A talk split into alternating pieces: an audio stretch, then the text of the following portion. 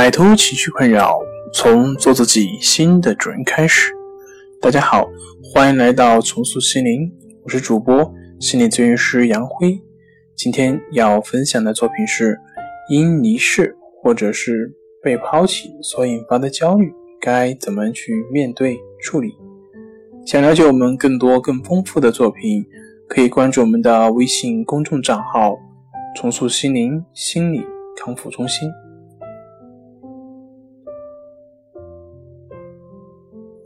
死亡虽然会引发悲痛，但它并不会牵扯严重的心理矛盾或者是冲突。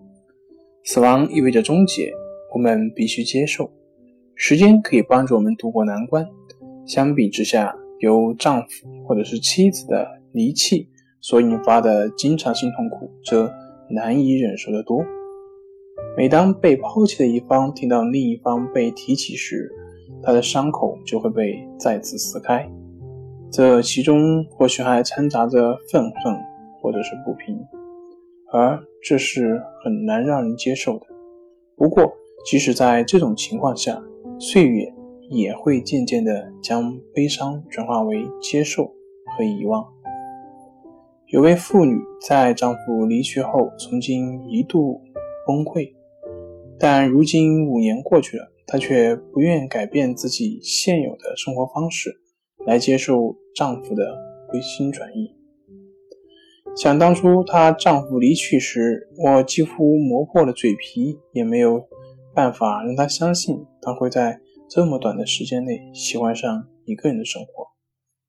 请记住，没有哪个人会将自己的幸福完全建立在其他人身上，尽管我们可能觉得是这样。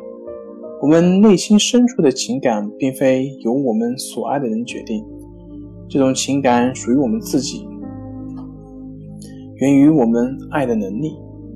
即使遇到不幸，它也不会丧失。所以说，如果你爱的人离开了你，不要觉得世界末日到了，你仍然具备爱的能力，可以同样去爱其他的人，甚至爱得更深。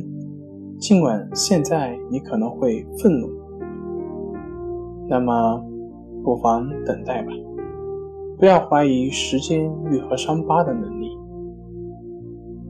好了，今天就跟大家分享到这里。